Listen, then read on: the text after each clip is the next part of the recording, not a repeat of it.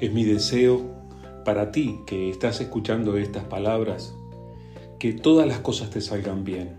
Ojalá que cada desafío que enfrentes salgas victorioso, que en cada cosa que quieras emprender las cosas te salgan bien.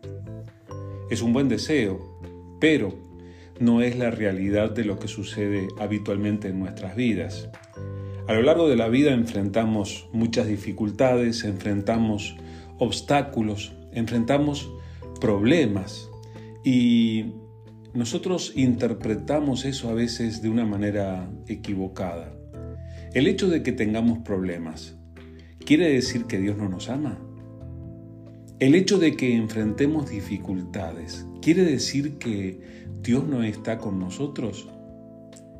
Bueno, quiero decirte que no es así. En realidad, tenemos que tener en cuenta el hecho de que cada una de nuestras acciones sí tiene consecuencias y hay ocasiones en las que nosotros mismos atraemos los resultados de nuestras acciones, atraemos nuestros propios problemas, pero muchas veces Dios puede estar con nosotros y aún así podemos enfrentar dificultad.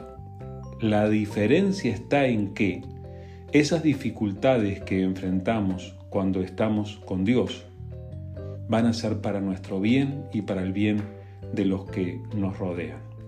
Quiero compartirte algo de esta historia que está en el libro de Génesis, en el capítulo 39. Mira lo que dice en este pasaje.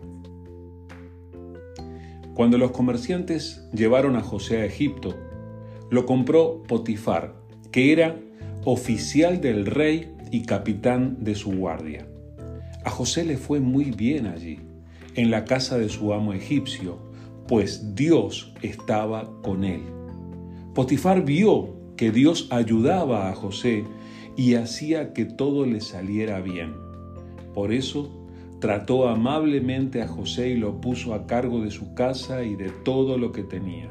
A partir de ese momento, y gracias a José, Dios bendijo a Potifar en todo y no le preocupaba ya de nada más que de comer.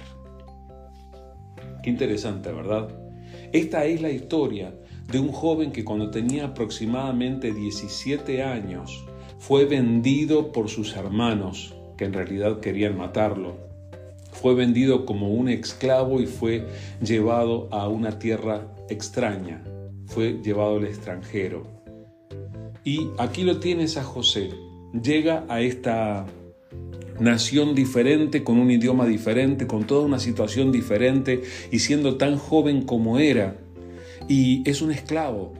Sin embargo, lo que dice claramente la palabra de Dios aquí es que Dios estaba con él.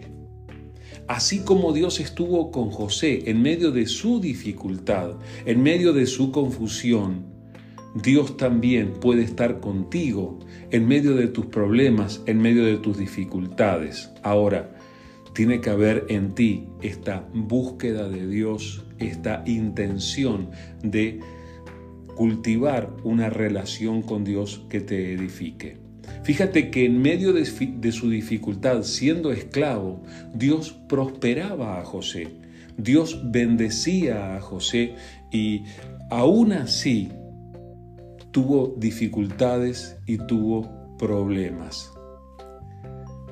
El relato continúa diciendo que José enfrentó la situación de que la señora de la casa eh, tuvo un comportamiento inadecuado con él, pero terminó acusándolo a él de hacer las cosas mal y lo acusó delante de su, de su esposo, el, el dueño de casa, y esto es lo que sucedió dice en Génesis 39, 20. Entonces agarró a José y lo metió en la cárcel donde estaban los presos del rey. Pero aún en la cárcel, Dios siguió ayudando a José y dándole muestras de su amor, pues hizo que el carcelero lo tratara bien.